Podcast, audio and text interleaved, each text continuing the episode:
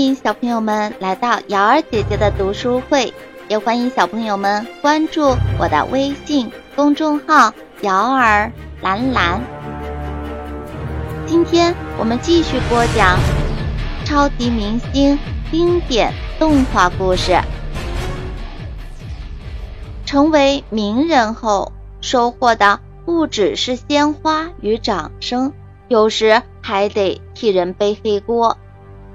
蜘蛛侠也有同样的经历，好不容易休息了一天，第二天却看见自己竟然上了报纸头条，而且一夜之间从超级英雄变为超级大坏蛋。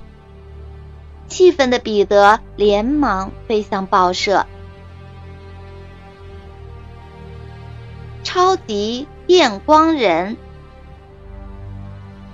今天，彼得的老板《号角日报》的詹姆斯先生心情非常不好，因为今天他亲眼看到一个被称作“电光人”的匪徒抢劫了一家银行，而詹姆斯的钱正好就存在这家银行里。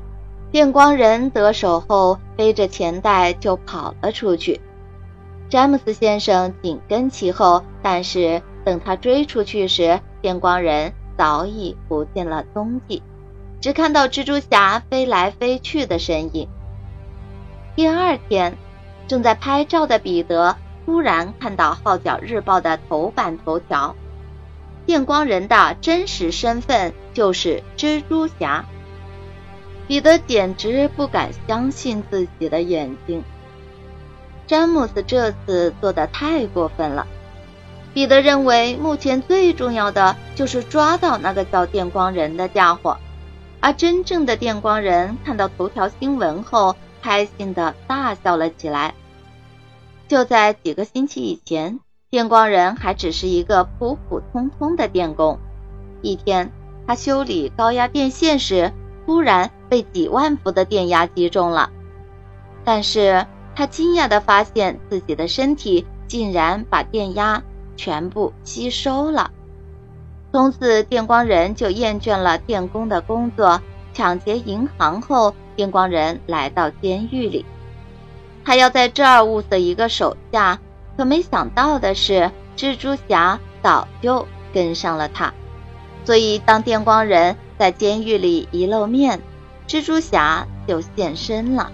“你好，电光人。”蜘蛛侠说着，把手里的椅子。向电光人砸去，电光人直接向蜘蛛侠发射出强大的电流攻势。蜘蛛侠可是有备而来的，他知道金属是很好的电导体，电光人发射的所有电流都会被那把金属椅子吸走。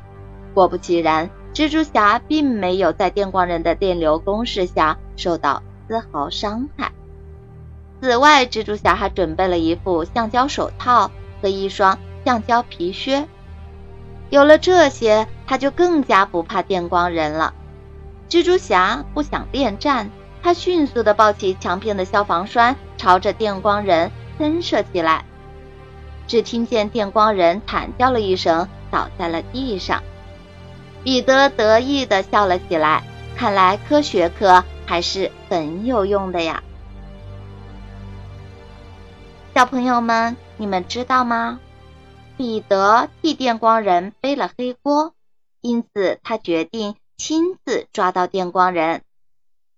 心思缜密的彼得推测，电光人一定会去监狱里找帮手，并且为了对付电流，他特意找了一把椅子。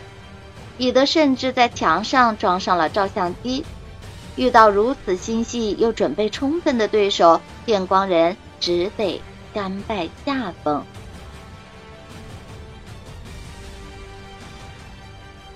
好了，小朋友们，感谢您收听由瑶儿兰兰为您播讲的超级明星经典动画故事。喜欢的小朋友可以点击订阅按钮。想听更多精彩故事的小朋友可以关注我的微信公众号“瑶儿”。蓝蓝，摇篮的摇，摇篮的蓝。公众号里有更多精彩的故事等着大家。接下来，请听下集《大战秃鹰》。